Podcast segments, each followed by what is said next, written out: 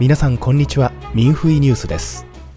425北京での1万人平和陳情24周年を迎え東京で4月22日反迫害パレードが行われました。1999年4月25日、天津で不当に逮捕された45人のファールンゴン学習者の解放を求め、平和的、理性的に陳情が行われました。24年間に及ぶ中国共産党による残酷な迫害に対し、この平和陳情の精神が世界各国で継承されています。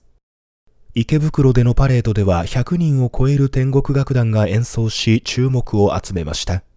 また様々な横断幕を持ってファールンゴンへの迫害をやめさせるよう人々に呼びかけました。酒井さんは共産党は言論の自由がないから怖い、頑張ってくださいと話し署名をしました。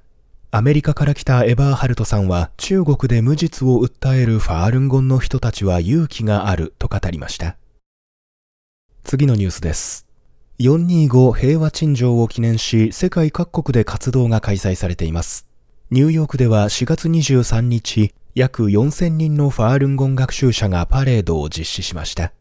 ワシントンでは中国大使館前で記念活動が行われ、複数の下院議員から声援メッセージが送られました。イギリスでは集会に対して首相官邸から書簡が送られ、24年間もの平和的な訴えへの努力を称えると述べられています。ドイツではベルリン、フランクフルト、ハンブルク、ミュンヘン、デュッセルドルフの5都市で同時に中国大使館領事館前で平和的な抗議活動を行いました。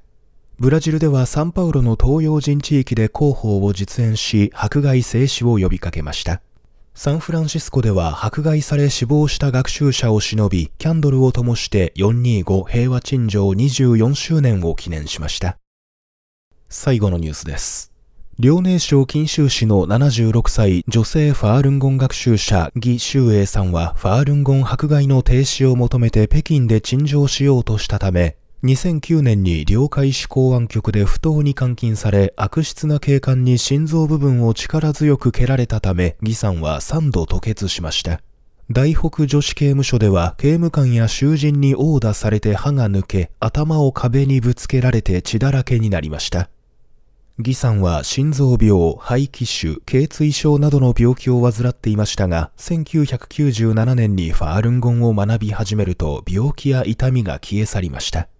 今年2月24日、魏さんは懲役5年の実刑判決を言い渡され、罰金1万元、約20万円を課されました。